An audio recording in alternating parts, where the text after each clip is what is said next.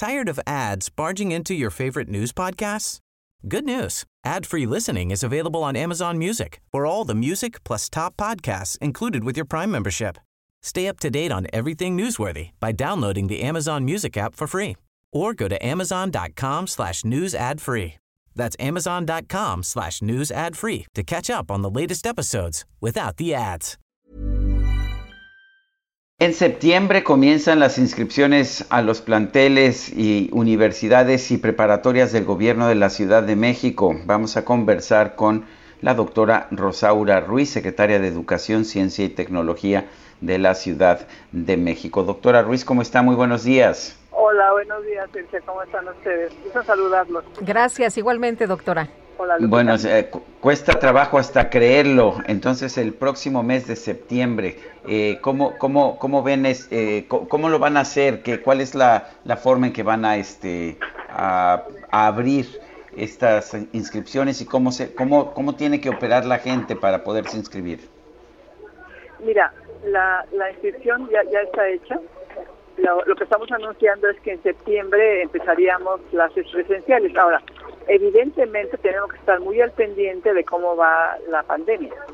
¿Me entiendes? De manera que tenemos que contemplar todas las medidas de seguridad para los estudiantes, profesores y todo el mundo. Y entonces ya veremos si podemos hacerlo totalmente presencial o combinado. La ventaja que tenemos en particular en las universidades, la Universidad de la Salud y la Universidad Rosario Castellano, es que ahorita están trabajando en línea. Eh, de, hecho, la Universidad Castellano es una universidad híbrida donde tenemos las dos modalidades, la presencial y la de en línea. La Universidad de la Salud es evidentemente presencial, sostiene las carreras de medicina y enfermería únicamente, y es mucho más complicado. Pero lo hemos hasta ahorita hemos atendido a todos los alumnos, tanto de bachillerato como de licenciatura y posgrado, en línea. Veremos cómo lo hacemos, Sergio y Lupita. Es la, la idea, evidentemente, es tratar de regresar ya a, presencial, dependiendo de cómo está la vacunación, de cómo están la, los contagios, etcétera. Y entonces ahí iremos midiendo si podemos eh, dar eh, esa combinación que nosotros de por sí tenemos de una parte presencial y una parte en línea, unos días presencial, unos días en línea para cada grupo y nos iremos acomodando las condiciones de salud, por supuesto. Eh, ¿No la dejaron ir?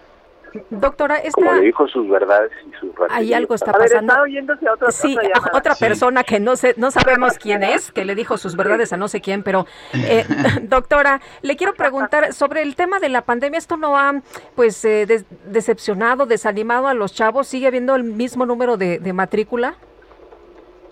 Mira, sí hay un porcentaje de, de, yo no le llamo abandono, porque abandono es cuando ya no van a regresar, ¿no? Pero sí hay un rezago en algunos estudiantes que no pudieron conectarse, que no tuvieron el tiempo o tal vez que regresaron a trabajar. No tenemos toda la información eh, completamente terminada, pero lo estamos haciendo, estamos en contacto con la absoluta mayoría de nuestros estudiantes en la Universidad de la Salud y tanto en, las dos universidades y en el bachillerato. Como sabes, nuestro bachillerato es el IEM, que depende directamente de esta secretaría, es el Instituto de Educación Media Superior y esas dos instituciones de educación superior y posgrado. Eh, con todos estamos en contacto, te decía, pero sí, sí hay algunos que, que no hemos recuperado y trataremos de hacerlo, en, estamos haciéndolo y no dejaremos de insistir en que regresen.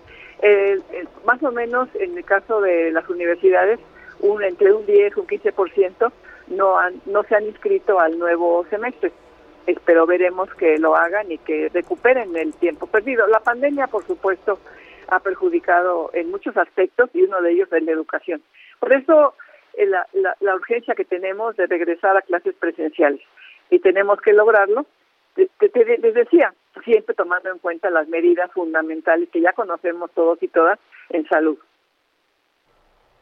Bueno, pues en fin, eh, me parece que por lo menos estamos viendo eh, un reinicio de, inscripciones de actividades, eso es lo que me parece, lo que me parece positivo. Eh, ¿Cómo están los ciclos escolares? Yo ya me perdí con tantos, con tantas suspensiones. ¿Cuándo empiezan? ¿Cuándo terminan? quienes se inscriban ahora, ¿cuándo entran a la escuela? En fin, ¿qué, nos puede decir? Mira, en el caso de tanto de la, de la, de la del bachillerato, del IENS, como de las dos universidades, trataremos de empezar en septiembre. Lo que te digo, no hemos dejado de dar clases en toda la pandemia. aunque han sido, como ya todo el mundo lo sabe, fundamentalmente en línea. Eh, nos hemos conectado por internet como la mayoría de, escuelas y por supuesto con también con las dificultades que esto que esto tiene en tanto no todo el mundo tiene la conectividad y los equipos que requieren pero te digo en el caso nuestro hemos contactado a la mayoría inclusive por teléfono Sergio no solamente por internet por teléfono y les hemos mandado mensajes etcétera eh, pero eh, yo espero decía que hoy están de vacaciones todos y en septiembre ya eh, iniciaríamos con la intención de que sea presencial. Eso depende mucho de la vacunación. ¿no? O sea, yo a todo el mundo le pido que ayuden, porque hay gente que teniendo la posibilidad, porque tiene la edad, no se ha vacunado. Por ejemplo, los, mayores de 60 años, que ya se supone que deberíamos haber terminado, tenemos como un 10% o 12%, algo así, que no han que no se han vacunado y es porque no quieren, ¿me entiendes? Porque tienen toda la posibilidad, tienen la inclusive de que vayamos a sus casas, eso estamos haciendo de todas formas para lograr una vacunación del 100% y pues hay, se registran algunas personas y esto es preocupante. En las otras edades, ahorita vamos avanzando, estamos atendiendo también el rezago de los que no pudieron ir o de los que por alguna razón no han ido. En fin, esta parte es importante y de ello depende que todas las actividades de la, de la ciudad se recuperen. Y a todos nos importa muchísimo, yo creo que es lo fundamental, es la educación, de hecho tú siempre lo has también compartido, ¿no? Es la educación es central, es lo, lo, lo, lo más importante que debemos de recuperar ya para que niños y niñas, los jóvenes, las jóvenes estén en la escuela aunque sea con las modalidades que te digo, de híbrides, de, presencial y en línea, pero que regresen ya a atender sus, sus estudios. Rosaura Ruiz, secretaria de Educación, Ciencia y Tecnología de la Ciudad de México, gracias por estos conceptos. Ah, bueno, Sergio, cuando gustes te, les platico más de cómo son esas instituciones. Estas dos nuevas universidades, es muy importante que se destaque el esfuerzo que hace el gobierno de la ciudad en ofrecer educación de calidad, educación superior y posgrado con sus nuevas universidades, que son gratuitas, por supuesto, públicas y gratuitas. ¿Sabes qué?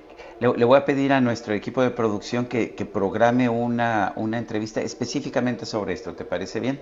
Me encantaría hacerlo platicar con ustedes. Gracias, Rosaura. Y con su audiencia. Hasta luego, Sergio. Gusto saludarlo. Gracias, buenos días. ¿Tired of ads barging into your favorite news podcasts? Good news. Ad-free listening is available on Amazon Music for all the music plus top podcasts included with your Prime membership. Stay up to date on everything newsworthy by downloading the Amazon Music app for free or go to amazon.com slash news ad free. That's amazon.com slash news ad free to catch up on the latest episodes without the ads.